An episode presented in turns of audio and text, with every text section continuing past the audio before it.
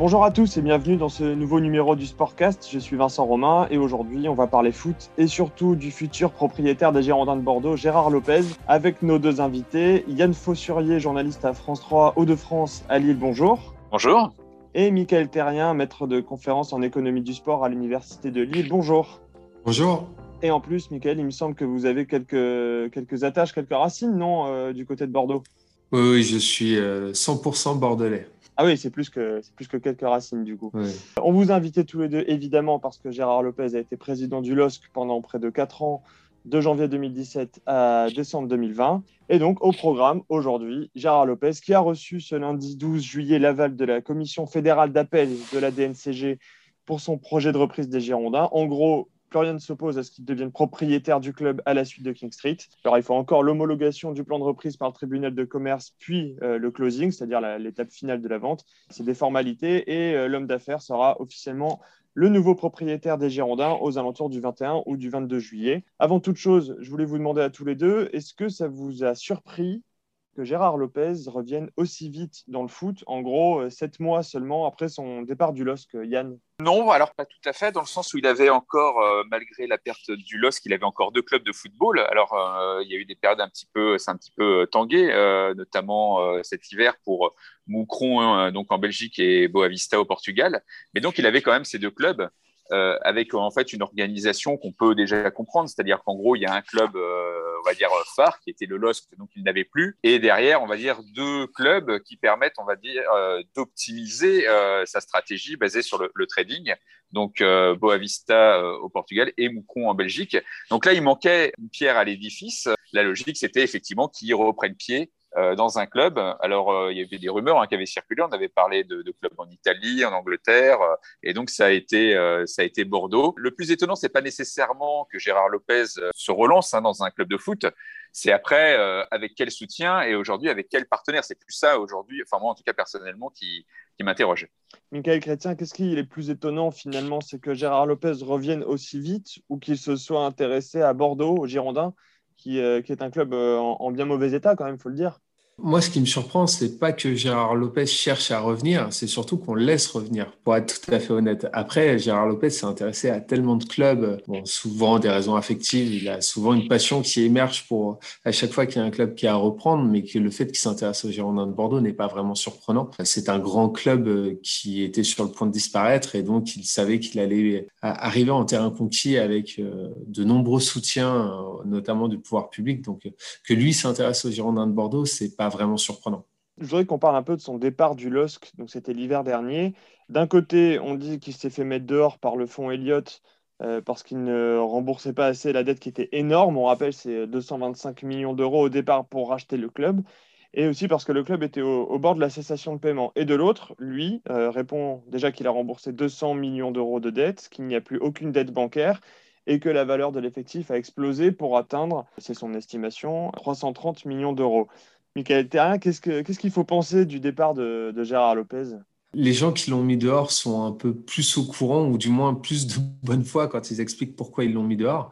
On a quelqu'un qui a finalement acheté le club euh, à travers un système assez simple euh, de crédit et le jour où vous êtes plus capable de rembourser, eh ben, on vous met dehors. C'est un peu pareil si vous achetez une maison à crédit finalement. Le jour où euh, Elliott a été lassé des non-remboursements, finalement, il a décidé de reprendre la main sur le club. Comme ce fonds d'investissement n'a pas vocation à diriger un club de football, eh ils ont cherché un repreneur, ce qui s'est passé avec Merling, mais c'est en fait quelque chose de très similaire à ce qui s'est passé avec les Girondins de Bordeaux entre GACP et King Street, finalement. Yann Fossurier, ah. ce, ce, départ, ouais, qu'est-ce que vous en pensez? Alors, une, une, précision qui est importante, c'est là, il y a une base vraiment euh, factuelle pour le coup, c'est que juste avant d'être débarqué en, en, décembre, il y avait des signes avant-coureurs, c'est-à-dire qu'en septembre, au registre du commerce euh, des sociétés britanniques, il y avait ce qu'on appelle un, un, pledge agreement, c'est-à-dire un, un accord sur gage où euh, la holding euh, luxembourgeoise Lux Royalty qui détenait le LOSC était gagée. C'est-à-dire que là, c'était pourquoi c'était au registre du commerce britannique? Parce qu'en fait, alors c'est toujours compliqué avec les sociétés de Gérard Lopez, vous avez toute une, toute une gamme, c'est un peu les poupées russes. C'est-à-dire que vous avez plein de holdings euh, différentes. Donc là, Gérard Lopez contrôlait la ligne de tête, c'était une société baptisée Victory Soccer, donc qui est toujours basée d'ailleurs à Londres, qui avait une filiale luxembourgeoise Lux Royalty. C'est elle qui contractait les emprunts, notamment auprès d'Eliott. Et donc en septembre, c'est un document qui date de début septembre, il y a un accord, un pledge agreement Donc un, accord sur gage, qui dit clairement que s'il y a un défaut de remboursement ou de paiement, eh bien, euh, les créanciers de Lux Royalty, qui était le fonds Elliott, mais aussi la banque euh, américaine JP Morgan, récupéraient Lux Royalty et donc ses filiales, en l'occurrence euh, le LOSC. Donc il y a une base vraiment factuelle à ça. Hein, le document, il est consultable sur Internet et le document est public. On peut le voir. Et ensuite, bon, bah, ce qu'on voit à, travers les comptes, de toute manière, la DNCG a publié les comptes de la saison 2019-2020.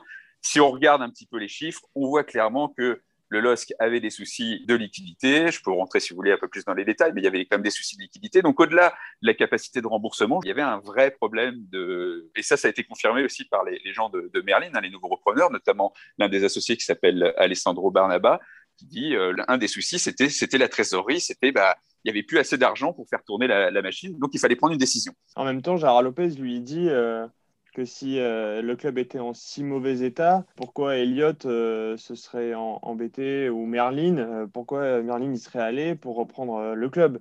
Et lui explique que l'actif joueur est tellement énorme qu'en fait le, le risque n'est pas si important que ça et que cet actif joueur est bien plus important que la dette qui reste à rembourser. Oui, mais l'actif joueur, il est, toujours virtuel tant que vous n'avez pas vendu. C'est pas un actif qui est comme ça monétisable, qui plus est dans un marché des transferts qui est en reflux. C'est-à-dire là, euh, l'évaluation à 330 millions, il est, elle est quand même euh, très, très optimiste. Hein. Euh, il y a eu deux ventes là, de, joueurs qui ont été faites à Lille. Mike Maignan, qui est parti pour 15 millions, c'est pas les, les, les, prix qui étaient envisagés. Hein. Pourquoi 15 millions? Parce que Mike Maignan n'avait plus qu'une année de contrat. Et en plus, on est dans, un, dans une configuration, dans un marché des transferts. C'est pas la configuration d'il y a deux ans. Quoi, hein. Pareil, Bouba Soumaré, on entendait dire dans certains médias qu'il partir, il y avait des offres à 40, euh, plus 50 millions, etc. Euh, Bouba Soumaré, il est parti à Leicester pour euh, un peu plus de 20 millions d'euros. On n'est pas sur un marché qui est ultra porteur. Et là, en plus, on avait des situations contractuelles de joueurs qui avaient plus qu'un an de contrat. Et là, la valeur décroît forcément. Quoi, hein. Donc, le raisonnement, et ça, c'est un des reproches d'ailleurs qui est fait à Gérard Lopez par les gens de, de Merlin, c'est de dire que lui ne raisonne qu'en termes capitalistiques, c'est-à-dire en termes de valorisation d'actifs.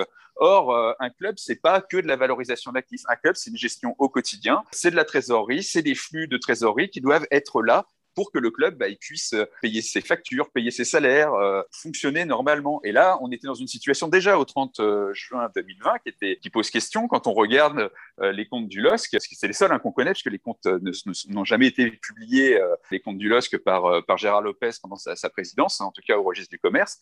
Et donc, si on regarde les chiffres de la DNCG, on voit qu'il y a 78 millions d'euros de dettes sur transfert. Il y a aussi 78 millions d'autres dettes qui comprend notamment la dette fiscale et la dette fournisseur. Donc, on a quand même une trésorerie qui est, super tendue. On a 15 millions de trésorerie au 30, euh, au 30 juin de disponibilité, mais avec, on va dire, un, montant de, de, dette qui est quand même assez élevé. Et en plus, s'ajoute 60 millions de dettes financières, sachant qu'une partie aussi de la dette était remontée vers les holdings. Et c'est là d'ailleurs que, se fait le point de bascule. Ce n'est pas le LOSC en fait qui a un défaut, c'est la holding qui peut plus rembourser ses dettes. En gros, il y a une recapitalisation du LOSC qui a été faite, mais en transférant de la dette vers les holdings. C'est de l'acrobatie financière. Oui, Michael, vous vouliez ajouter quelque chose, pardon? Oui, oui, je voudrais rajouter euh, certains éléments parce que ce, que, ce qui est très bien expliqué euh, par euh, monsieur, monsieur Fossurier, c'est que les actifs joueurs sont extrêmement illiquides, notamment dans le contexte actuel où on se rend bien compte que quasiment tous les clubs ont un besoin de vendre et donc c'est très compliqué de vendre quand il n'y a pas d'acheteurs. Deuxième point, c'est que finalement, un club de football sans joueur de football, c'est-à-dire que si on vend tous ses actifs, eh nécessairement, le club fait faillite. C'est impossible de jouer au foot sans joueur de football.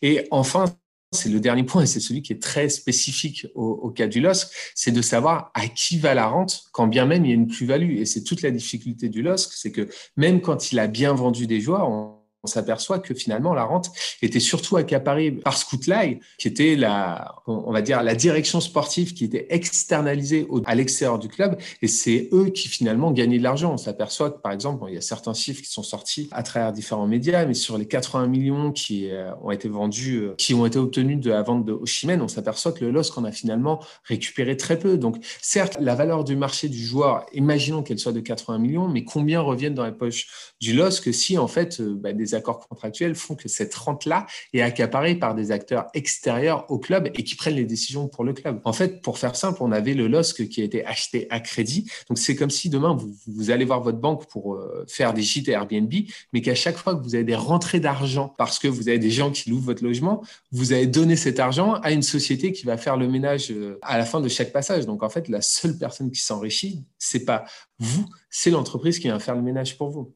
Alors justement, Yann, vous, vous maîtrisez bien euh, tout ça, les transferts, les flux de trésorerie, etc. Sur Ossimène, qui a effectivement été annoncé à 80 millions d'euros, la direction actuelle du LOSC dit qu'en gros, le, club a touché 10 millions. Alors c'est un peu plus compliqué que ça. Est-ce que vous pouvez un peu nous expliquer ça, Yann, oui, c'est avec, avec, des termes assez simples pour que tout le monde puisse comprendre? Je ne sais pas si c'est possible. Oui, hein, c'est si, c'est assez technique. Alors après, il faut, il faut bien, euh, bien découper. Hein. Euh, en fait, ces 10 millions d'euros, c'est pas ce que le LOSC a touché sur le le transfert, c'est, on va dire, la, plus-value euh, nette qui est estimée sur le transfert, enfin, sur cette opération de semaine entre son achat et sa vente. C'est-à-dire que dans l'opération, le LOSC a gagné au final 10 millions d'euros. Ça, c'est le, le, sens de ce chiffre hein, qui était sorti, je crois, euh, la première fois par l'équipe. Parce que le, faut savoir, avait été acheté 15 millions. autour, de, autour, de, 14 euh, millions. Une, voilà. une vraie plus-value par rapport aux 80 de, de 65. Quoi. Oui, alors donc du coup, on peut, si on rajoute 10, on peut se dire, bah, voilà, le LOSC a récupéré 24 millions. Alors 24 millions, ça peut poser des questions parce qu'on se dit, mince, euh, Osimhen a été vendu 80. Euh, alors qu'est-ce qui s'est passé? Eh ben, C'est simple, déjà, il n'a pas été vendu 80 millions d'euros. Donc ça, c'est déjà une première chose. Alors il y a eu beaucoup de, il y a eu beaucoup de choses dites autour de ça on est plutôt autour de, 70 millions d'euros. Le reste, on avait parlé à l'époque de bonus, alors même j'avais lu de, de, bonus obligatoires. Bon, moi, j'ai pas vu les clauses, je ne sais pas euh, euh, s'il y avait des bonus obligatoires. Apparemment, euh, ça semblait pas être le cas. Ensuite, il faut savoir que dans cette transaction, dans, cette vente de Siemens à Naples, il y a eu une contrepartie assez hallucinante et assez questionne. C'est-à-dire que le LOSC a acheté en contrepartie pour 20 millions d'euros de joueurs napolitains. Ils ont acheté quatre joueurs pour 20 millions d'euros. Alors, je vais vous donner les noms, vous les connaissez absolument pas. Il y a un gardien de but de 35 ans qui avait plus qu'un an de contrat à Naples, qui s'appelle Carnesis, donc qui lui a intégré l'effectif du LOSC. Et vous avez trois autres joueurs italiens qui étaient dans l'équipe réserve, qui étaient dans la, dans la Primavera, qui sortaient du centre de formation, et qui ne sont même pas venus à Lille. Ils ont été prêtés directement à des clubs de série C italienne, donc de troisième division. Et chacun de ces trois joueurs, qui sont de parfaits inconnus, ont été valorisés chacun 5 millions d'euros. Donc autant vous dire que effectivement, derrière, vous pouvez retirer déjà ces 20 millions d'euros et bien entendu les salaires de ces joueurs aussi, puisqu'ils n'ont pas signé euh, gratuitement euh, au LOSC. Donc déjà, euh, sur les 70 millions de base, vous avez déjà beaucoup moins. Ensuite, il y avait un intéressement du club de Charleroi, qui était le club d'origine de Siemens. Hein, c'était modulable en fonction du transfert. Alors moi, j'avais entendu parler de 20% de la transaction. En gros, on peut estimer que Charleroi a touché autour de 10 millions d'euros. Et puis derrière, bah, vous avez encore, euh, bah, il y a des commissions d'agents. Hein, euh, alors je crois que Gérard Lopez a dit dans une interview que c'était plutôt 8 que 10 Bon, toujours est-il que sur cette transaction, on, est, on doit être autour de 7, autour des 7 millions de commissions d'agents, euh, plus après d'autres frais annexes. Donc c'est comme ça qu'on se retrouverait aujourd'hui à, non pas une vente nette à, 80 ni à 70, mais plutôt autour de 25-30 millions. C'est clair comme ça? Évidemment, c'est beaucoup plus clair. juste, je voulais parler quand même oui, allez-y, Michael. Ouais, juste, je voudrais rajouter quelque chose, c'est qu'il y a les commissions d'agents qui sont classiques et qui sont euh, limitées euh, contractuellement euh, et légalement, donc on ne peut pas aller au-delà du seuil des 10%. Mais il y a aussi une nouvelle pratique qui apparaît dernièrement dans le foot actuel, c'est finalement d'externaliser la direction direction sportive à des entreprises qui vont faire le scouting, qui vont faire euh, un certain nombre d'activités. Et c'est quand même étrange pour une entreprise qui a basé son modèle économique sur le trading, donc c'est-à-dire sur la vente de joueurs, donc sa capacité à valoriser des talents. Et ça, en fait, cette compétence stratégique clé, au lieu de la détenir en interne dans l'entreprise, on va choisir de l'externaliser dans une autre, ce qui est une incompétence managériale crasse. Enfin, sincèrement, dans n'importe quel modèle économique, un étudiant de, L3 en gestion saurait que c'est une erreur. Donc, on peut se poser si c'est vraiment une erreur d'ailleurs, euh, ou s'il n'y a pas un autre but, mais c'est qu'en fait, derrière ces commissions à ces agents, on s'aperçoit aussi que le montant des autres charges dépensées par le LOSC et d'autres clubs qui ont fait ce choix d'externaliser cette direction sportive est énorme et en fait sort de la structure classique des coûts d'un club de football professionnel. On est vraiment sur des montants qui sont, euh, qui sont vraiment hallucinants et qui nécessairement posent question. C'est embêtant euh, juste sur ce point en termes de pérennité, parce qu'effectivement, euh, quand une direction sportive aujourd'hui, c'est important, c'est un investissement. Hein. On voit qu'il y a certains clubs comme Manchester City, par exemple, qui ont, dépensé des, des, millions hein, pour mettre en place une structure mondiale, etc., internationale. Et là, effectivement, on se rend compte qu'à partir du moment où Scoutly, qui est censé travailler aussi pour ces différents clubs, hein, bah, le jour où effectivement il n'y a plus de direction sportive et il y a une direction sportive à, à, reconstruire totalement. Donc c'est ça en termes de pérennité aussi qui, qui pose question. Alors cette structure de, de scouting donc Scopely qui est basé à Londres, effectivement, on a l'impression que c'est un peu le cœur du réacteur du projet sportif qui était celui du LOSC et qui s'apprête à être celui des Girondins, puisque Admar Lopez, euh, qui faisait partie des chefs recruteurs de cette euh, cellule, a été, va être nommé directeur technique des Girondins euh, par Gérard Lopez. Il sera accompagné des plusieurs euh, scouts de, de Scout Lee. Yann Faussurier, c'est ça la vraie recette euh, de la réussite sportive de Lille. On rappelle, même si ça avait commencé de manière un peu compliquée, puisqu'ils étaient, ils s'étaient sauvés à l'avant-dernière journée pour la première saison complète sous Gérard Lopez. Ensuite, ça, ça, a quand même cartonné. Ça, fait, ça finit deuxième en 2019, quatrième en 2020 au moment de l'interruption de la saison avec le Covid, et évidemment champion de France l'été dernier. C'est ça, c'est cette cellule de recrutement, euh, cette méthode avec Luis Campos? Bah, c'est une méthodologie de travail. Après, euh, que ce soit Scoutly ou une autre structure, c'est pas important. C'est une, coquille, on va dire. Hein. Là, on est plus dans le juridique, euh, dans le fiscal, dans, tout un tas de, choses. Mais le, savoir-faire, la base, ce qui a fait le succès du LOSC, c'est la méthodologie de euh, Luis Campos et euh, notamment d'Admar Lopez, qui était son plus proche collaborateur, et de l'ensemble des scouts, bien entendu, qui ont travaillé euh, avec eux. Non, là-dessus, je pense que le, travail qui a été fait, notamment en termes de recrutement, alors effectivement, il y a eu quelques ratés. Thiago Baya, par exemple, Hein, qui avait acheté 14 millions cash quasiment à l'arrivée de, Gérard Lopez, a été un fiasco. Il y a eu quelques, ratés comme ça, notamment dans les, dans les très jeunes joueurs aussi qui ont été recrutés et qui aujourd'hui sont autant d'éléments à, écarter pour la nouvelle direction du LOSC. Mais euh, il y a eu d'énormes réussites et euh, je crois que la, la masterclass, ça a été ce, recrutement qui a été fait au mercato, c'est l'été 2018, où effectivement le LOSC doit recruter avec une enveloppe de, recrutement qui, était encadrée par la DNCG. Hein. je crois qu'il y a eu que 10 000 millions d'investis, euh, plus des joueurs recrutés libres, donc avec des primes à la signature, donc c'était un petit peu plus.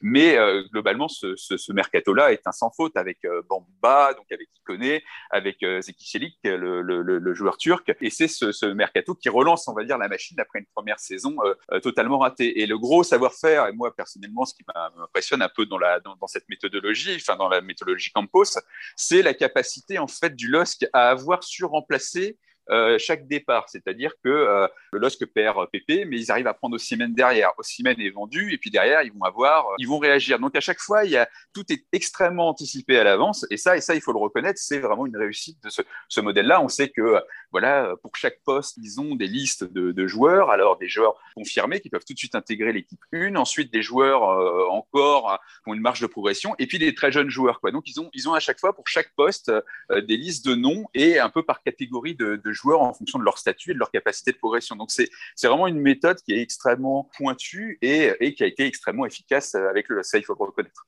Juste un petit mot, euh, Yann, avant de vous donner, redonner la parole, Michael. Euh, Admar Lopez, c'est une pointure, c'est quelqu'un qui a une vraie bonne réputation en termes de réseau, d'œil pour trouver de, de bons joueurs bah, Edmar Lopez, c'est le, bras droit de Luis Campos. Après, moi, ce qui m'interroge à Bordeaux, c'est euh, a entendu dire que Campos ne travaillait plus avec Lopez, qu'ils étaient brouillés, que euh, apparemment, enfin même Campos était intervenu, je crois, hein, qu'on commençait à parler de, à redonner son nom.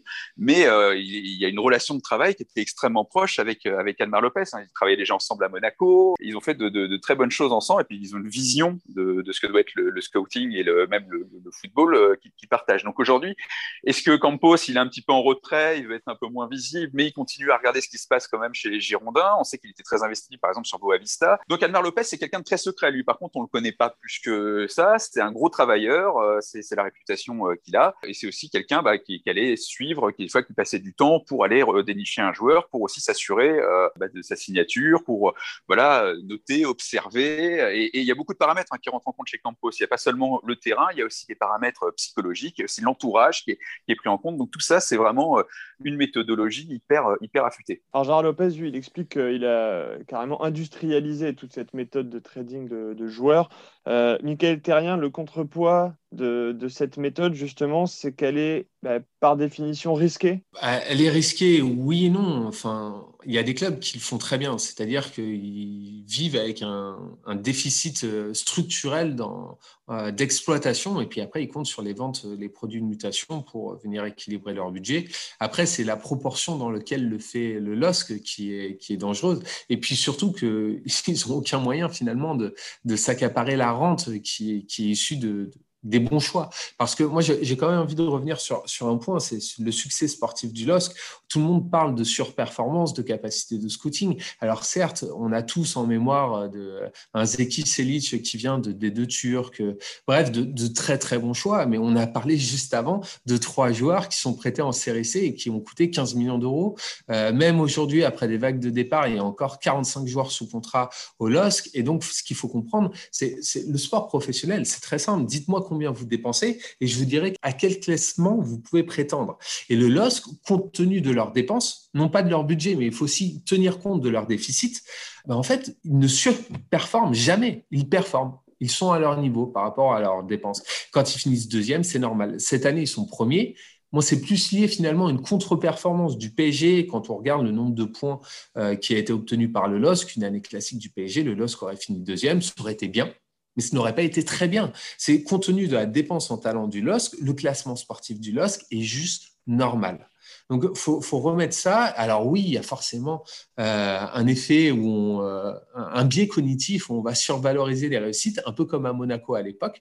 Mais bon, il faut, aussi se rappeler le nombre de joueurs qui sont sous contrat actuellement au LOSC et l'investissement en talent qui est réalisé par ce club. Donc, pour, revenir plus directement à la question sur le risque que porte le LOSC, le, le principal risque, c'est finalement pas de reposer sur le trading, parce que ça, de nombreux clubs le font. Alors certes, dans le contexte actuel, c'est un peu plus difficile et il faut, faut euh, serrer un peu plus la ceinture parce qu'on se rend compte que les ventes ne se font pas. Mais c'est surtout qu'on a pris une activité qui est structurellement déficitaire, un club de football professionnel, qu'on l'a acheté à crédit à des taux d'intérêt extrêmement importants. Et donc, on a quelque chose qui est déficitaire et qui tout d'un coup doit dégager une marge de 15%, 20% pour rembourser la dette.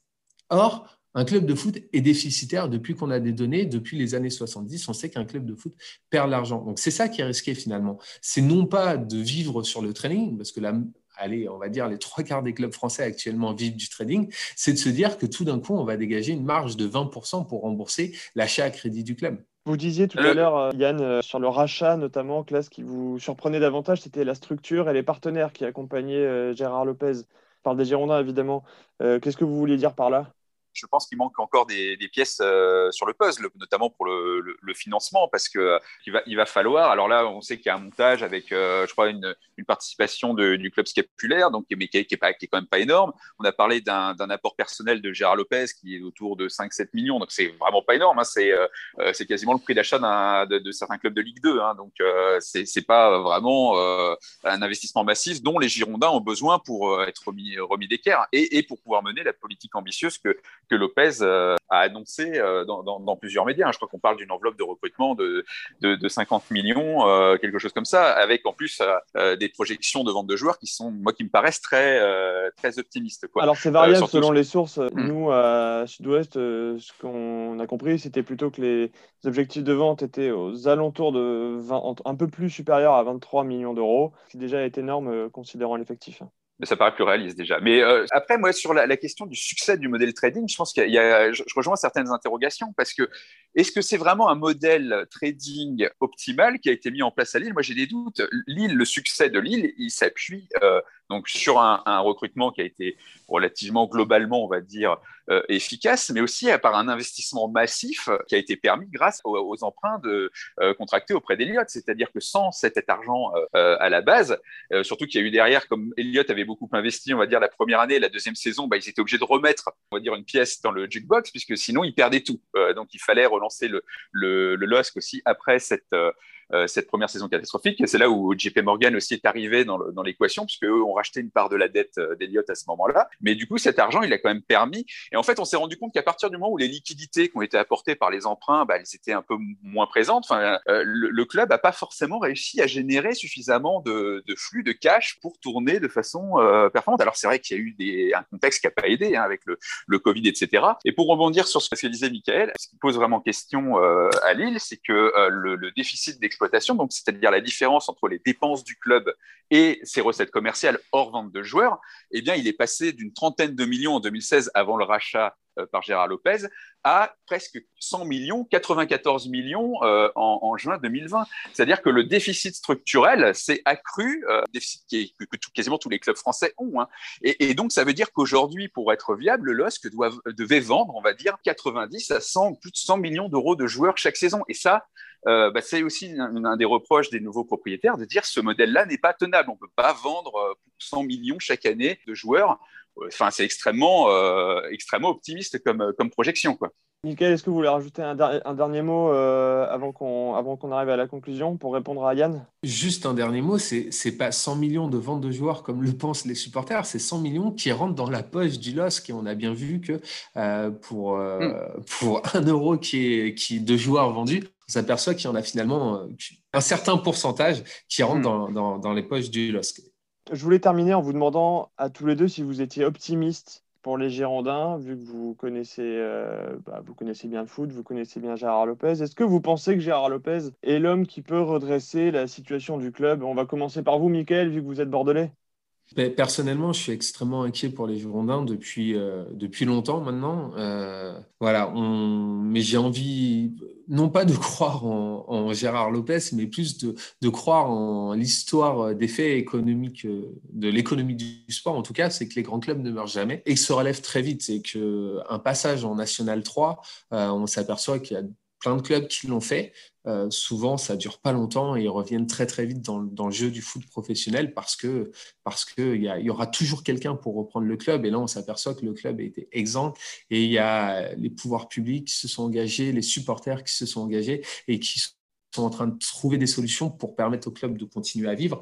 Et euh, voilà, il y, a, il y a ce qu'on appelle en économie un, des payeurs en dernier ressort qui émergent à chaque fois qu'un club de première division est en difficulté. Et c'est le cas en Angleterre, en Allemagne, en France. Ça fait euh, en 20 ans, on a zéro cas de clubs de Ligue 1 qui disparaissent parce qu'il y a toujours quelqu'un qui vient remettre au pot. Par contre, ce qui serait terrible, c'est une relégation sportive parce que là, les, faillites de clubs de Ligue 2 et surtout de, de National 1 sont beaucoup, beaucoup plus fréquentes.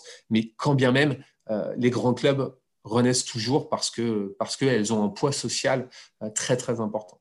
Yann Fossorier, euh, rapidement, euh, Gérard Lopez et les Girondins, ça peut matcher? Bah écoutez, moi ce que j'ai compris, j'ai regardé les débats euh, qu'il y a eu à Bordeaux Métropole la semaine dernière. Euh, on comprend où il fallait voter une garantie, mais finalement tout en disant que bah, les garanties à apporter n'étaient pas là. On comprend qu'en gros c'est Gérard Lopez ou le, chaos aujourd'hui. Donc dans un sens, on va dire que euh, mieux vaut pour l'instant Gérard Lopez que finalement une rétrogradation en Ligue 2 qui pourrait même amener une rétrogradation encore plus plus basse.